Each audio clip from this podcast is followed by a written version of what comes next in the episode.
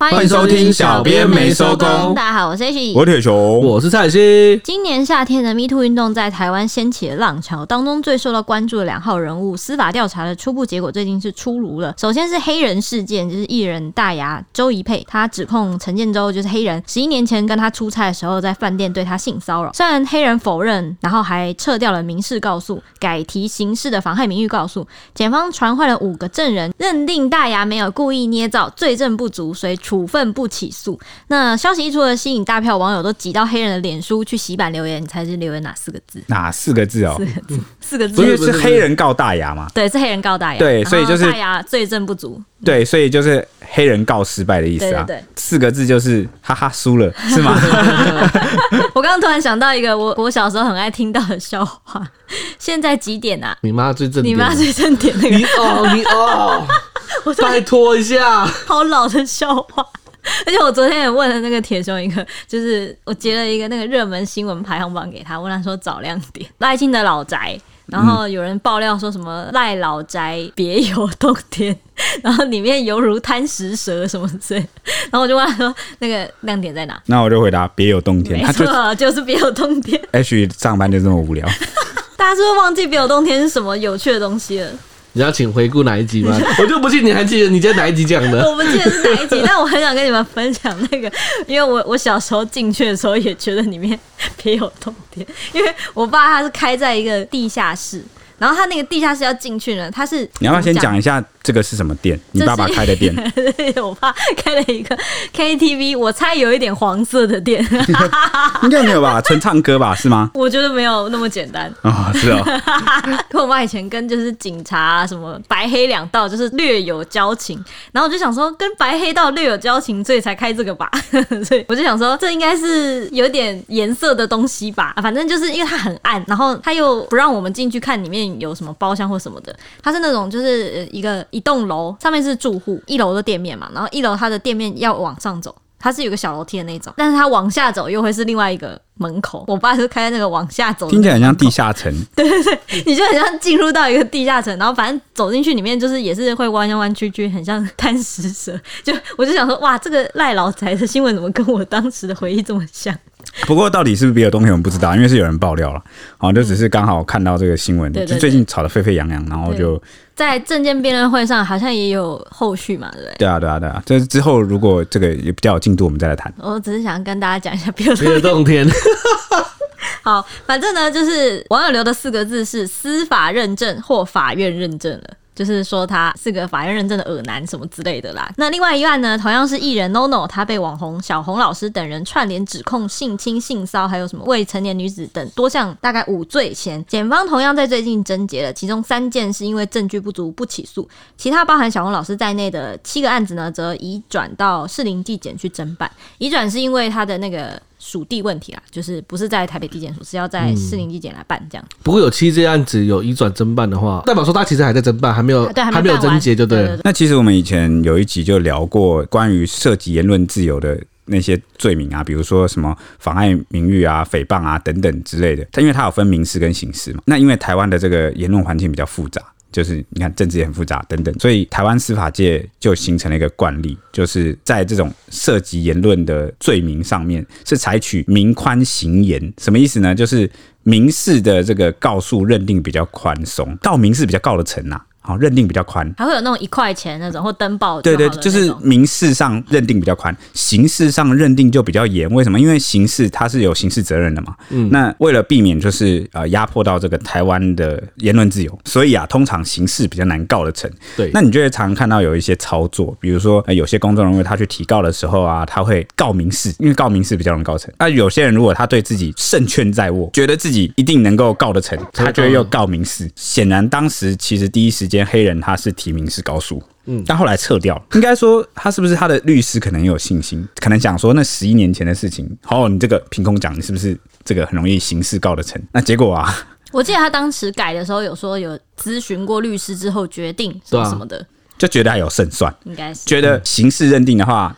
基本上是要有绝对优势的证据。什么是绝对优势的证据呢？就是你要把它坐实这件事情有发生，你才有办法告得成。不然基本上你只是拿一些似是而非的证据是没有办法告成的。而且我觉得这个罪名很容易被打枪，因为你是妨害名誉嘛。就你不只要证实这个罪名，你还要证实说你有妨碍他的名誉。嗯嗯嗯。虽然说他可能有做这件事情，但是对方有妨碍你的名誉。对对对对对。那其实呢，这也是为什么这个大牙没有主动去告性骚扰的关系，因为你十一年前的事情，当时的证据啊、科技啊，什么都受限。如果你没有特意收集的话，其实你很很难告得成。嗯，那反正呢，这一次这个告失败啊，这样讲起来，就是 Me Too 运动，我觉得当初也是因为这样，没有证据。我们之前探讨过，Me Too 就是很多性骚扰当下发生的时候是很猝不及防。嗯，因为受害者通常有几个状况，就是第一个你不知道对方会对你性骚扰，你猝不及防。嗯，第二个是你反应不过来，而且受害者当下的反应可能是害怕。第一个害怕，第二个是可能在震惊之中，还没搞清楚怎么回事，根本就不会想到说什么马上要收证啊什么，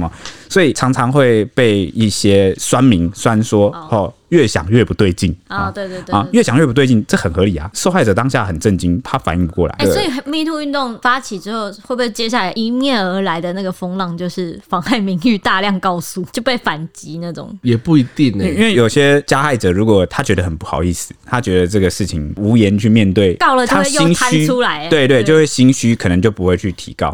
那为什么黑人会提告呢？因为他是公众人物，那他的那个名誉啊，就等于是他的谋生的、赚钱的。工具，因为公众人物的那个名誉特别重要，很值钱的。要不然你代言什么的，人家怎么会找你？你形象不好，谁会找你代言？所以他还觉得有胜算，他才告啊。结果没想到告输了，嗯，所以可能就法院认证，被大量这个酸民去讥讽。其实提名是原本就可以达到那个效果，你还不如民事告赢了。你对外说你民事告赢了，可能这个多少还能挽回自己的名誉嘛。那为什么他一定要刑事？我觉得这个其实就是有点，那时候就很多人在分析啊，是不是报复心有点重，不想要让这个周一佩大牙花钱了事，你不要以为你赔偿就了事，我要还要你哦，这么严重哦？对，我还要你吃上这个刑事官司，让因为因为你如果要让人家坐牢的话，你就一定要告刑事啊。对，而且他这一举呢，他告刑事这个举动呢，目的还有一个就是杀鸡儆猴。我不知道他是杀鸡儆猴给那些呃酸民说，你们不要再乱，就是你们都不是当事人，你们不要乱讲，还是说要杀鸡儆猴给其他的潜在的我们不知道的受害者？假如有的话啦，嗯，好，当时很多人在这样分析，所以这次告输了，尴尬，就是感觉两个目的都没达到。第一个目的是你原本想要就是挽回的名誉没成功，嗯，然 后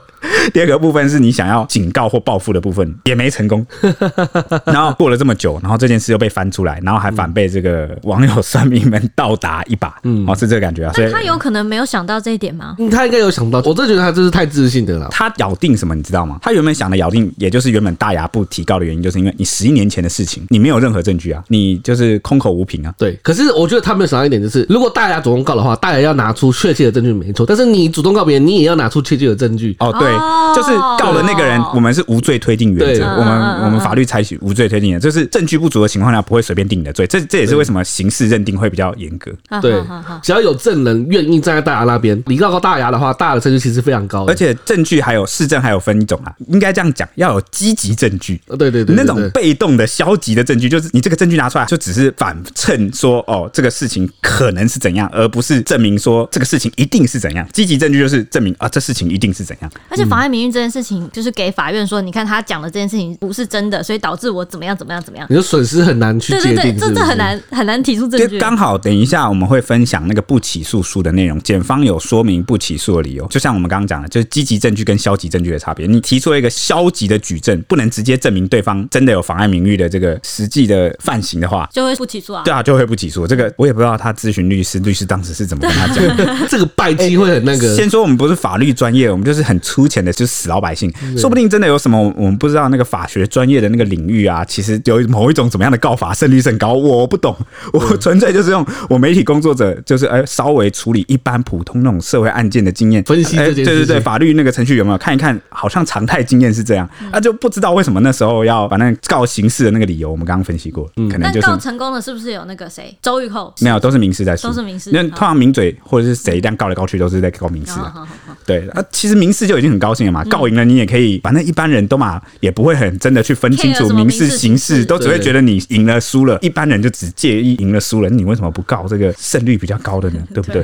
好好，好不懂。好啊，那我们就话说从头吧，因为有些人或者我们有些新听众可能没有听过这个黑人性骚案。黑人到底干了些什么？没错哦，其实呢是之前那个今年夏天的时候，那个 Me Too 运动嘛，在台湾就是达到高潮。当时这个艺人大牙就是周一佩啊，他就指控说，在二零一二年的时候，他跟前老板黑人等人前往香港录制节目，那结果在那个下榻的饭店房间，差点被黑人硬上。虽然对方没有得逞，但他还是被从后面强行环抱、性骚扰，而且甚至就是讲了一些不太得体的话，但是相当 dirty 的话。嗯，那这些 dirty 的话呢，我们当时在前几集呃还把它列成一个九大求欢金句，又是我这个脚本又安排又是我念。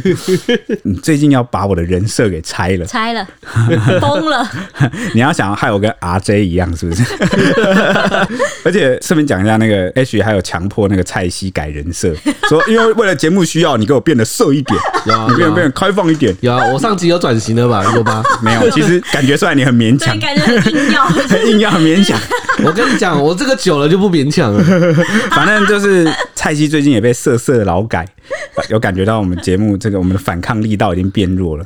我感觉我的力量正在衰弱，我的震惊之力已经无法凌驾。我被关进了集中营，每天被洗脑。每天被 dirty，最近好像发现讲色色听众比较开心，然赶快后导致啊，那个赶快讲啊！你就是要逼我马上你要讲了没，好好好好，反正黑人跟大牙九句求欢金句。好，第一句是这么累，是不是很久没有松一下啊？你不是说想要桑姐？你爱上几雷不你？很像用一个。笑脸内会上就是几雷不你？很像用那种就是是金曲奖啊或金钟奖那广告词的那个口吻在讲这句话。没办法，好不然我来第二句。这么累哦，是不是很久没有桑姐？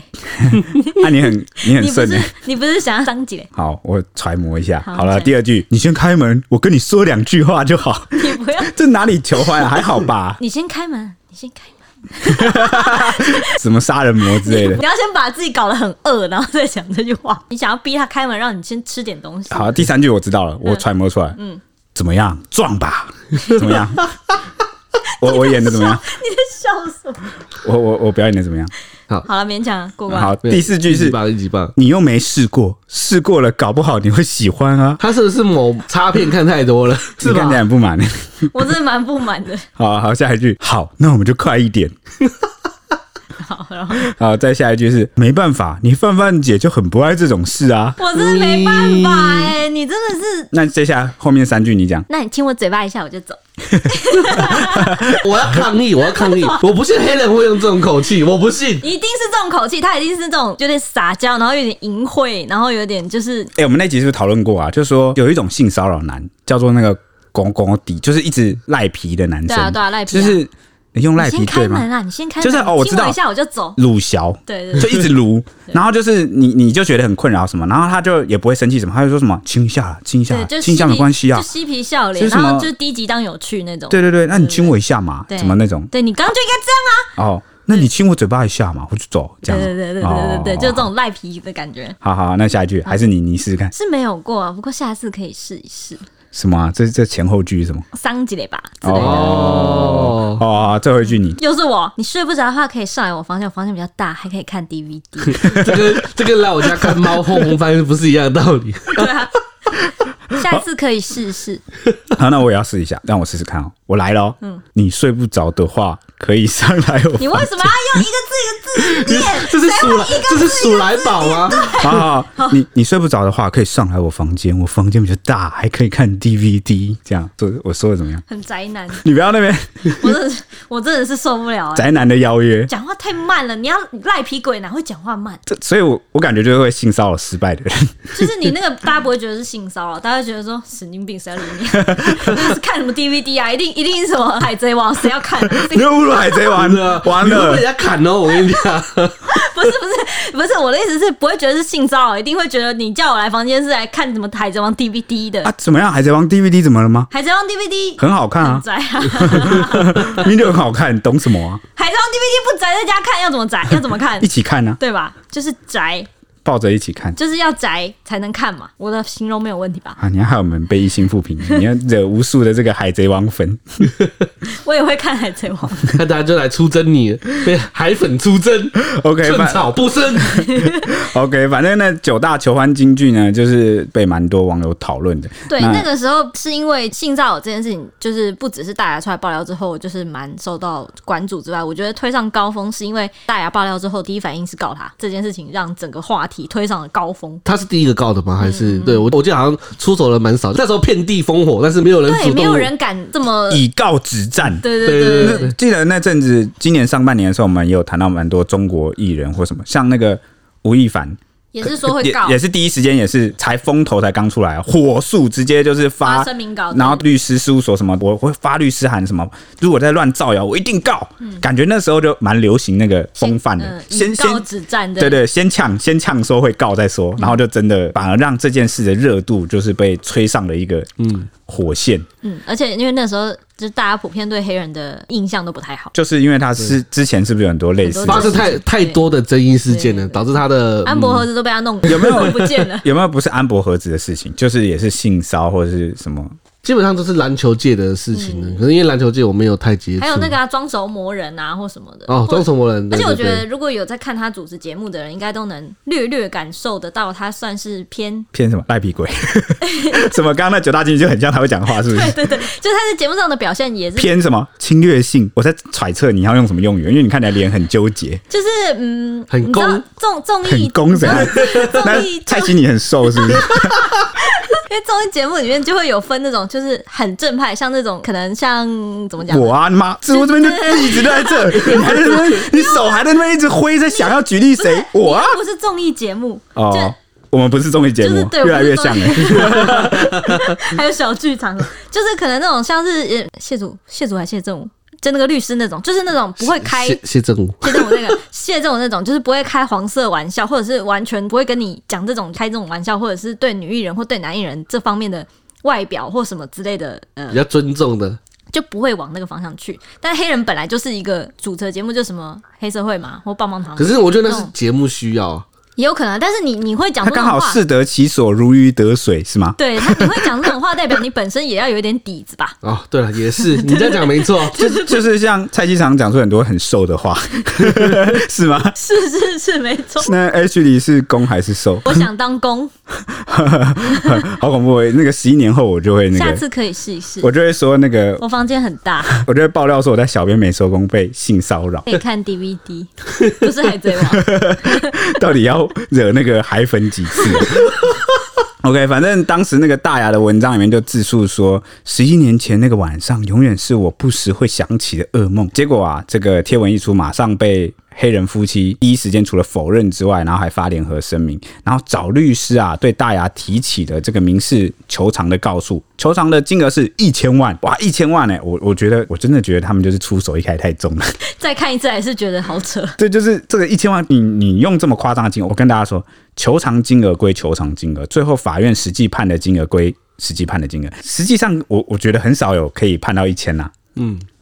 除非真的实际已经造成你什么多重大的怎样的损失，而且他的那个言论内容真的是一百趴责任，然后造成你怎样的损失，不然不可能一千万。所以为什么我前面会或是有很多人在那边推测说他是不是想要杀鸡儆猴，是不是想要镇住这个舆论的这个风波？因为你从说什么，你们这些蠢蠢欲动的人注意喽！我只我现在这个要把它干掉，你们自己注意。啊，一般人听到这个被求偿了一千万，怕不怕？怕死了嘛，对不对？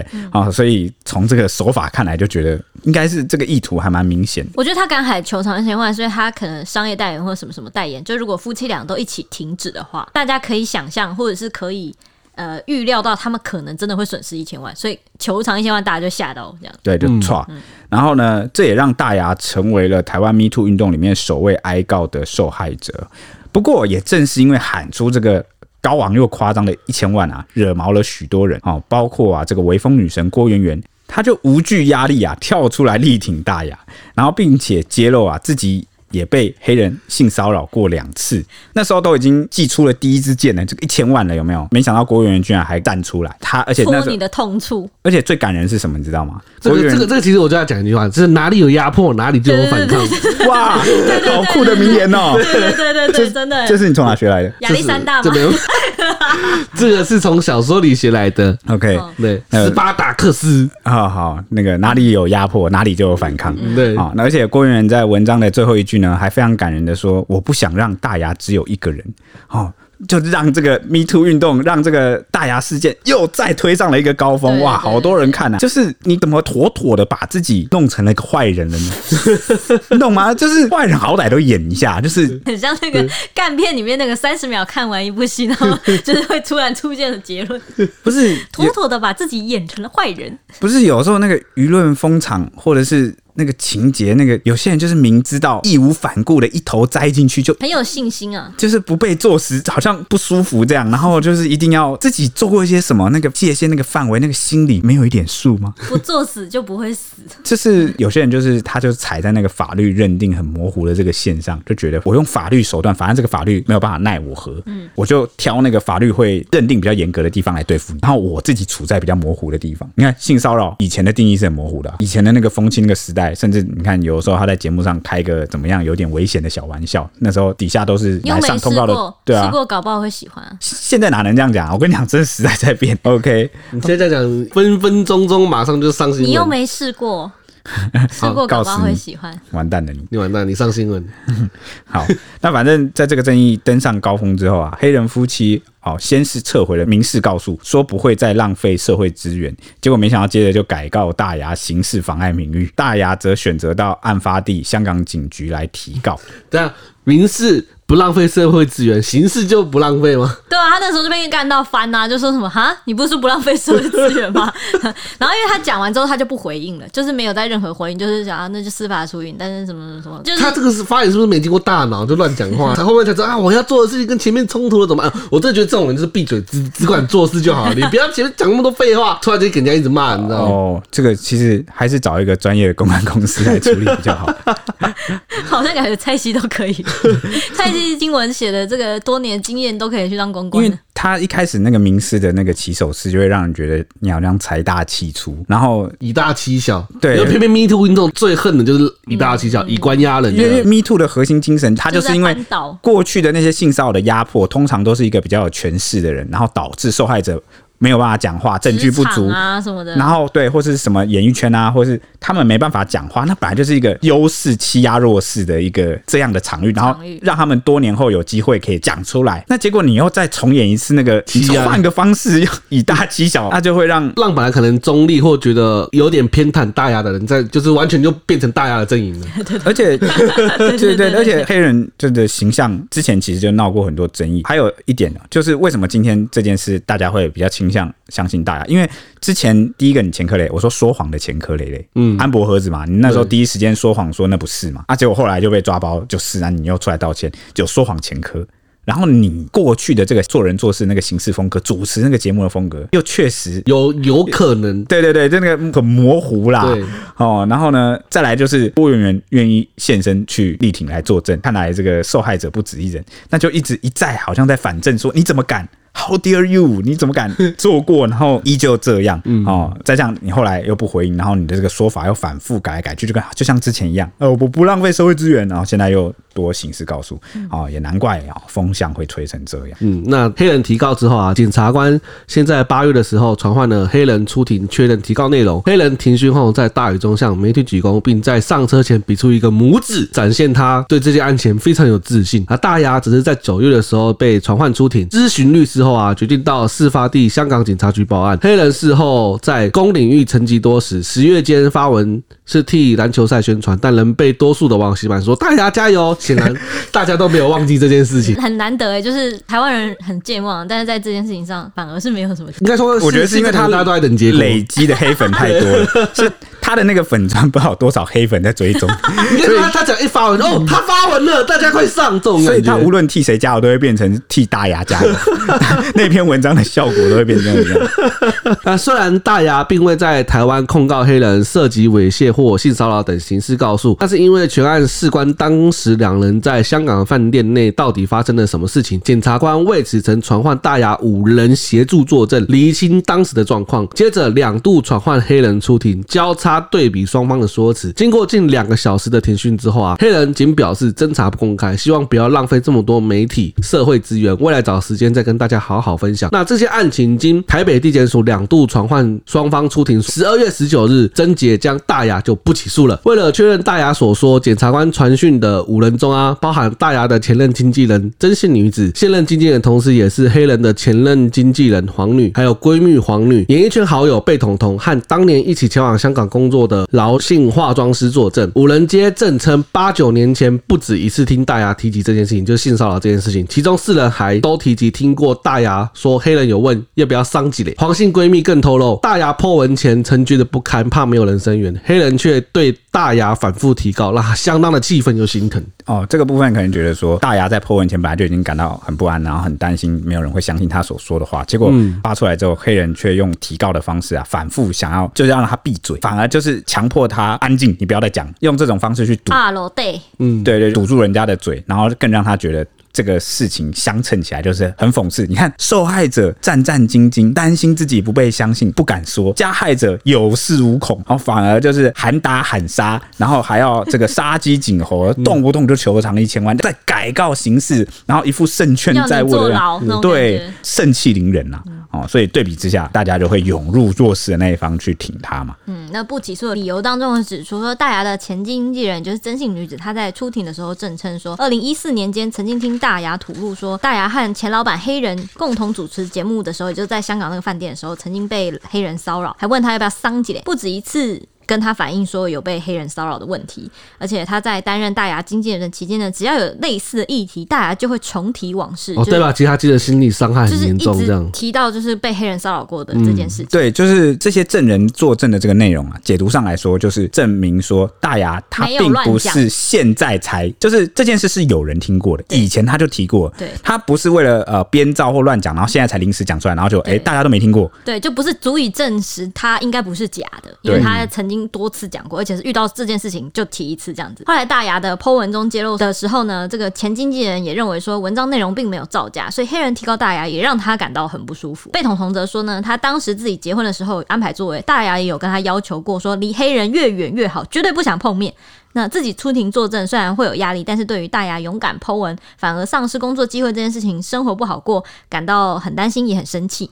那化妆师饶姓女子呢？她还原十一年前的场景，因为她其实是当时在香港的案发的时候也在现场，就对了。她、嗯、就证称说，当时要拿面膜给大牙，那饭店房门一打开，就看见大牙一脸惊恐，要他一起进房间去陪她这样子。双方就立刻就讨论起了黑人的性骚扰行径。然后没想到这个时候，黑人又打来给大牙说，要大牙去他房间看 DVD，所以呃，要他去看 DVD 这件事情，化妆师是有在现场、哦，他是在现场有听到，哇，那就更进一步那个证实说是真的。从侧面证实黑人性骚扰是有可能的。嗯，就是大牙他的 po 文中指控的那几句，其中有一句已经有人能够证实。对，因为他是在场就听到 DVD，然后去邀请看 DVD 这件事，啊，所以呃是有可能性，好，至少不是绝无可能，啊，重点是这个。对，那现任经纪人黄姓女子，就是也是黑人的前任经纪人，她说呢。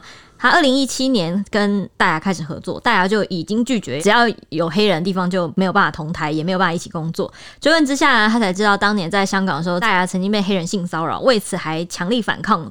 腿软发抖，而且大牙在讲述的时候呢，情绪非常愤怒，多次哽咽。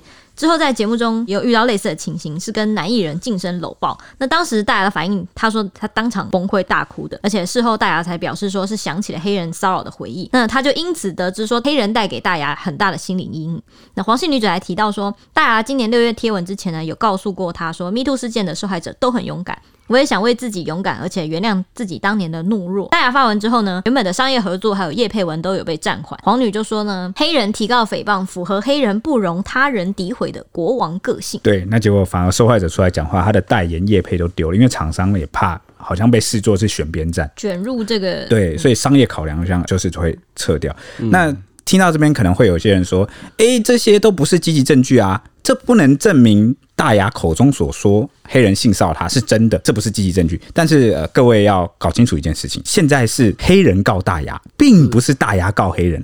如果大牙告黑人的话，这些的证据不能算积极证据，可能甚至略显力道不足。能不能把黑人这个呃法律上绳之以法，那可不一定，因为。至少只能证明他这些创伤是真的，他这些受伤的感觉啊、经验啊，或以前有讲过啊，这只能侧面证明有可能发生过，但是不能说一定发生过。至少证明了不是造假。但是他今天是被告的人，他是被告妨碍名誉的人，他所要做的证明就只是他不是凭空，不是假的。对，我讲的不是假的，所以光凭刚刚上述这些。就足够证明，至少他讲的不是假的，这个才是。这五个证人是检察官传来的，其中有一个黄姓经纪人还说，就是符合黑人不容他人诋毁的国王个性嘛。就是你刚刚不是有讲说什么，一来就要求偿一千万，嗯，然后怎样？就是这个经纪人对他也是有一定的了解的，然后他就也能知道说他，你说对黑人有了解，对黑人的了解，所以他出庭的时候这样讲，哎，对啊，就是这些人足以证明黑人的个性大概就是这样，是这样。嗯，所以在这一场黑人告大牙的官司中，反倒是黑人他要试图就是积极证据去证明。说大牙讲的是错的，大牙讲的是假的，嗯，他妨碍了我的名誉，哦，他没有证据，哦，等等这种积极性的，就是证明自己的名誉被妨碍。最后呢，在这个交叉诘问下，还有各种证据并存下，检方是处分不起诉。为什么呢？不起诉书就有揭露，说黑人曾经申请要传唤相关证人来佐证他与大牙之间的互动并无异状。不过呢，检方认为啊，就算黑人申请传唤证人讲的这些都是真的的事实，也不妨碍大牙的内容是有相当理由确信为真的。这有点文言文，我跟大家翻译一下什么意思。也就是说呢，黑人他曾经可能试图要申请说我要传唤一些对我有利的证人，然后我要这些证人来作证说。我跟大牙在当时的工作互动上啊，都是没有异常的，我们相处很正常。那这个潜在的逻辑是什么？他为什么要这么做？这个潜在的逻辑就是说呢，他认为一个女方她如果是性骚扰或性侵的受害者，那她真的那么崩溃，她真的因为被我性骚扰感到不舒服有受伤的话，那她应该会展现出受害者的样子，就是比如说会在表面上就跟我很排斥、很抗拒或哭泣啊。东佩君他们还一起上节目，对，所以你看这个潜在的逻辑有问题。为什么？为什么受害者一定要符合你说的那个样子？对，而且是而且这个很奇怪，你看，我觉得好，就像家暴一样，我在家里家暴，我出去也可以很正常啊。嗯，这种家庭多的是嘛，对吧？所以你不可能说，哎，我那个我老婆在外面跟我相处很正常啊，这就代表我在家里没有没有揍她，这是两件，这是两码子事。他的这个潜在逻辑就是，很多这个加害者他上这个法庭，他都会用这种逻辑，他他跟我相处很正常啊。他说的是假的，这个不能证明受害者所说的就是假的。因为受害者也有分很多种啊，有坚强的受害者，有个性不一样的受害者，还有些人会把情绪习惯的展露出来，有些人会习惯把它藏起来，故作坚强哦。有些人能够消化的程度、反应的程度，那完全是不一样，所以。受害者的这个创伤反应啊，只能作为是一个受害者拿来主张他有受害的一个迹象或证据之一。如果又去经过医院或是什么心理医生的专业鉴定啊，证实他这个情绪不是装出来的，那他可以作为基证之一，但是他不能成为你加害者。豁免无罪，或者是反向证明说，哎、你看这个，我代表我没有犯行的积极证据。反正黑人就是找了证人来证明他当时跟大牙的互动是没有异状的。但是检方就认为呢，好，就算你黑人请来这些证人讲的都是真的，好啦，就算证明了你们表面上相处是没有问题，但是你有没有性骚扰大牙？大牙说他被你性骚扰，有没有发生？两码子事。所以他最后就说，啊，你你讲的这些证人，就算讲的都是事实，也不妨碍大牙好所讲的这些内容是有相当理由确信为真。什么叫相当理由？就是刚刚我们讲的来声援大牙的这些证人。这些迹证是有一定的理由跟迹象，确定他讲的不是假的。第二个理由是，大牙的文章内容并非只涉及私德，就是大牙出来揭露这件事情，其实还符合一定的公众利益。为什么呢？因为 Me Too 运动其实是一个对社会公众利益有益的。这个风潮的运动，今天他大牙并不仅仅只是为了跟你黑人吵架，或者只是目的只是为了指控你黑人个性怎么样有问题啊？他其实是 Me Too 运动的一环，他是在变相的鼓励更多的受害者。你看我都可以了，大家也可以，对，就是鼓励更多性骚扰，对，鼓励更多受害者就是站出来讲这件事情。嗯啊，所以检察官就认为黑人的这个申请啊。显然没有调查的必要，就是你申请传唤这些证人，只为了证明你跟大牙互动很正常吗？好像没这个必要，所以就打枪了啊，就把这个申请给打枪了。在法庭上呢，讯问的时候啊，黑人跟大牙双方都承认哈，彼此是没有宿怨跟纠纷的既然双方都承认了，所以检察官就由此来认定啊，大牙应该没有对黑人无端的寻衅滋扰的动机。最后啊，检察官审酌五名证人所述，再加上大牙九月亲自飞到香港去提告，而且大牙的 po 文并非只是私德问题，再加上大牙主观上遭黑人冷冻，以及在香港饭店遭性骚扰，都属于是真实确信的。检察官认证，觉得这些基证最后总结起来，嗯，确实是有，而非基于无中生有或虚拟杜撰的这个意思。且两人都是艺人，文章与提倡性自主意识的 MeToo 运动公益议题有关。再加上这个手机对话截图等证据资料均充分，哦，所以可以认定大牙有相当理由啊，他的所述内容确信为事实。文章不是因为重大过失而轻率所陈述的内容，难以用诽谤罪等刑责来相审啊，就是来认定啊，最终处分大牙不起诉。这个讲了蛮多理由的，除了就是啊，这个内容可能确信为真，然后也符合这个 MeToo 运动公益的议题。再加上还有一句关键的，就是手机对话截图等证据资料均充分，那就让人好奇了，那个对话截图是什么呢？黑人也可能是跟朋友。例如说，我跟朋友抱怨有这件事情，我记得我印象中非常深刻，就之前那个性侵或性骚扰的事情里面，很多人都有提到说，只要截图到对方跟你道歉，就会有很高几率会认证。道歉的原因是对方认为他有错，对，对方认为他真的有做或干嘛的。之前我们这并不是在鼓励这个性骚扰的犯人怎么规避，而是说，因为你知道台湾人其实很有礼貌，有时候光是。自己没有做的事情也会不好意思这边对不起，对不起，在法律上啊不要乱用，千万不要乱道歉。有做就有做，没做就没做，没做的事不要道歉。有做的事情啊，哦，你就算现在不道歉啊，法律也会等到你。根据我的经验，你去接受庭讯的时候，他们通常一开始会问你：你认罪吗？然后你就对不起。不好意思，不好意思，然后直接认罪。OK，反正呢，啊、哦，感觉起来这个不起诉的理由是蛮充分的，毕竟是刑事罪嘛，哦，刑事责任，所以他认定的这个很多个点是蛮多的。怎么样，撞吧？对，告死你，大吧？好，反正最后呢，word 很大。这个不起诉的处分出炉之后，大家就回应说，一直都相信正义会来，谢谢司法，也谢谢所有关心这件事的朋友、家人及不知名的您们。我依旧相信做对的事不需要犹豫，也希望这个消息能带给那些人深陷在 Me Too 里的朋友一个鼓励及信心，加油！对此呢，郭圆圆则发文表示，有句话说，长大是把哭声调成静音的过程，但我认为真正的长大是把被调成静音的哭声再次转为有声，因为你知道你不会是一个人，过程不容易，但相信所有事情皆以它最高最美的形式发生，一切辛苦了，哇哦，郭圆圆。这个发文感觉有知性哦，她感觉是个诗人，嗯，不愧是那个被人家说是心地最美的女生啊，在这个 Me Too 这件事情上啊，啊，确实是让人看到了她的道德勇气。嗯、我们之中，或者是我们啊平凡人，有时候被生活或工作或很多事情压着，然后我们没有办法在一些关键的时刻。发挥我们的道德勇气，但是我们也不要成为去唱衰的人哦。嗯、就是我们的懦弱胆小，但是总有人出来替我们勇敢发声哦。这样的人很可贵。不然下次试试。好，下次告死你。下次你就是庭上的被告，被告有什么要解释的？你亲我一下，我就走。你可以练习开始怎么对不起喽，开始学习怎么道歉。刚才教我说不能道歉的，我不会道歉。我会说你亲我一下我就走。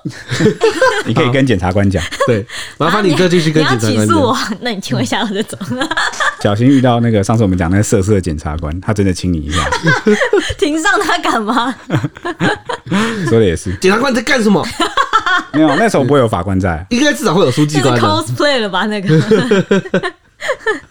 好，那我们今天要谈到了另外一起的性骚扰的艺人，就是艺人 NONO。那 NONO 本名是陈轩玉，他遭网红小红老师指控说侵犯包括他自己在内的多名女子，那涉嫌性侵、性骚扰、性侵未遂、强制猥亵及性侵未成年少女等五罪，哇，非常多，共有十名被害人出面提告。台北地检署总共收到了十件告诉，那目前十件是全部侦结，认为其中三名被害人仅女方单一指数。NONO 否认，且缺乏其余佐证，相关证据可供调查，所以罪嫌不足，处分不起诉。但是小红老师等七名被害人以管辖权为由，转移到士林地检署接续侦办。那其实就是还有七件目前还在调查啦。他刚才说侦结的部分是我们的台北地检署侦结了，但是转移到士林地检署再继续调查这样子。那小红老师在转移侦查之后呢，他就发文说表示震惊，不过还是要对司法有信心。这场战争真的不容易，我们一定会坚持下去，绝不轻言放弃，奋战到底。那小红老师当初的指控呢，是 NONO 二十年来不断找各种职业、年纪的女性下手，利用脸书、微信、IG 媒介或是电视台工作之便性侵。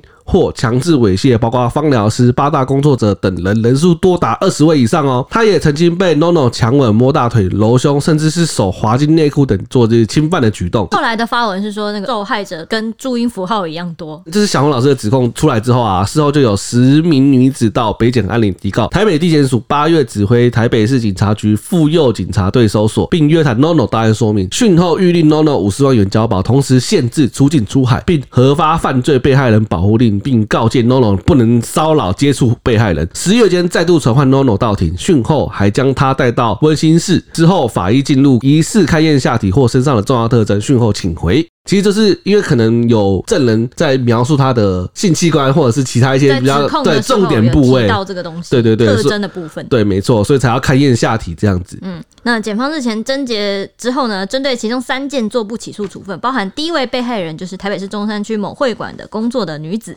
她就指控说，二零一一到二零一三年期间呢。十年前了，也是蛮久了。他在包厢内提供 NONO 油压按摩服务的时候，被 NONO 性侵。当时他苦苦哀求说：“你不要这样，问害怕。”没想到 NONO 回说：“我比你更害怕。”因此提起了就是强制性交罪嫌。第二位被害人是二零一一年十二月期间啊，他在台北市延吉街搭上了 NONO 驾驶的白色宾士休旅车，但是他在车上被 NONO 强吻，还揉搓胸部，一边说你的触感真好，因此提起了强制猥亵罪的告诉。第三位被害人呢，也是中山区某一间时尚会馆工作的女子，她指控说，二零一零年在会馆替 NONO 按摩服务的时候，也是被压制强吻，然后搓揉胸部。NONO 那个时候还说，我就喜欢你这种可爱型、胸部大的。因此就提起了强制猥亵罪的告诉。检方在侦查的时候呢，NONO 对于这三人的指控是一律否认，而且坚持说对事发经过完全没有印象。第一位被害人供词还刚好跟前同事还有主管证词有出入。女方自称说事后有求助精神科，检方却查不到相关的病历。那因为三起案件呢都是女方单一叙述嘛，就没有其他相关的证据可以调查。检方在查扣 NONO 手机中也没有发现他跟三个女生的。联系资料，市政不足，全部都处分不起诉。那小红老师在内的其他七名被害人呢？北检是以居住所在地为由转移到市检侦办。另外还有一名是自称在市民大道地下停车场被 NONO 侵犯的女子，事后是没有提告的，所以也不在这个十起案件之中。那对此呢，律师苏文俊就透露啊，在刑事程序中啊，检察官或法官要认定被告有无犯罪时，必须依据证据来判断。而证据有物证、书证、人证等等。一般来说，证人的证述可以独立当成证据使用。但倘若证人同时身兼被害人身份时，实务上要求除了自己的证述外，还必须有其他可以佐证的依据。这个事情其实很容易可以理解，否则告一个人就凭一张嘴说，是很容易造成误判。刚刚简单来说呢，就是如果你只是一个单纯的证人，你不是被害人，哈。就是你不在这个案件中，你就只是纯粹的证人，嗯，那你就可以被视为是一个独立的证据，就跟刚刚猎人案的那五个对，就是站在大牙那边那五个人一样，因为你你是单独的证人。但如果你同时身兼受害者，比如说像郭媛媛啊，她如果也是受害者。他就不能当做是一个单独的证人。他如果要当证人，他就要想办法佐证他的话是对的。对，就是如果你还身兼被害人，你就必须要拿出其他的积极证据，嗯，然后来佐证你讲的话是真的。哈，这就是为了避免凭一张嘴乱说。我们法律就是无罪推定原则嘛，要讲求积极证据。NONO 这件事情，他的罪比较重啊，他是性侵，还有性侵未遂，是对这些强制猥亵。对，我们法律原则其实很简单，只要是涉及刑事责任的这种国家机器要启动起来，要入你罪。的定你罪的，要处罚你的，举凡这类的呢，证据认定上都会比较严格。嗯，所以有时候大家其实看到涉案件说什么，哎、欸，他怎么犯那么大罪，有什么不起诉，不起诉干嘛的？那其实真的都是证据缺乏积极证据，对，缺乏积极证据。对，对没错。那这边要讲一下这个，刚前面有三件案子不起诉的原因，其实大家听完大致也了解啊。那这个苏文俊他也讲说，啊，应该除了被害人证书之外，没有其他证据，所以检察官或法院遇到这类的情况，其实都是巧妇难为无米之炊，因为他们没有上帝之眼。像过去啊这种合意性交的诬告性侵的案件，也不是没有啊，何况实务上性侵案件。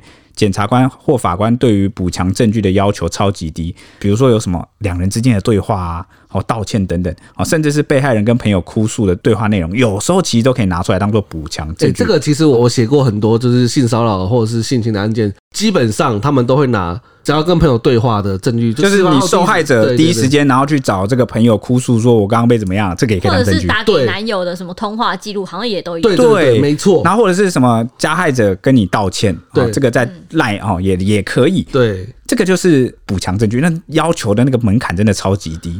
所以啊，这三件不起诉案子，应该是真的没有其他证据，真的不是检察官的问题，不是检察官故意不想起诉，而是。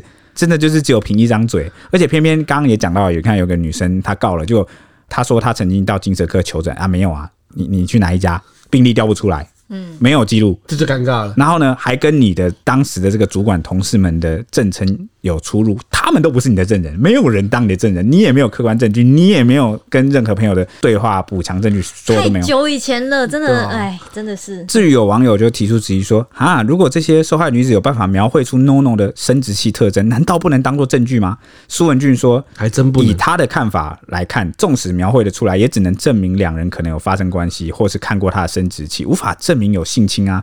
而且，所谓的生殖器大不大这件事情是相对的，很难单凭大或小就来当做证据。这个其实跟他前面提到，如果是合意性交之后你就诬告，你也看过他的生殖器啊，嗯，那这样子能够当做你被性侵的证据吗？性侵有两种可能的，有重点哦，就是第一个是违反意愿，嗯，第二个就是有性交，嗯、你这个只能证明性交，你不能证明违反意愿啊。那些补强证据内容也会，只要能够透露出你是被违反意愿的。你你是受到伤害，你是被强迫的。那这个罪行啊，罪名才可能去成立，才可能再去审判。而且我记得以前我们聊过一集，说那个要抓奸的时候，连那个都超难，那个超难认定，因为你要证明两人有交合，对不对？嗯。所以要带人闯进去那个摩铁房间啊，或房间。所以以前其实你要告通奸罪是非常难的，对，没错。证实这件事情。因为对，通常你抓奸的时候，你在砰砰砰的时候，对方一定就是分开，对啊，分开啊。所以在法律实务上。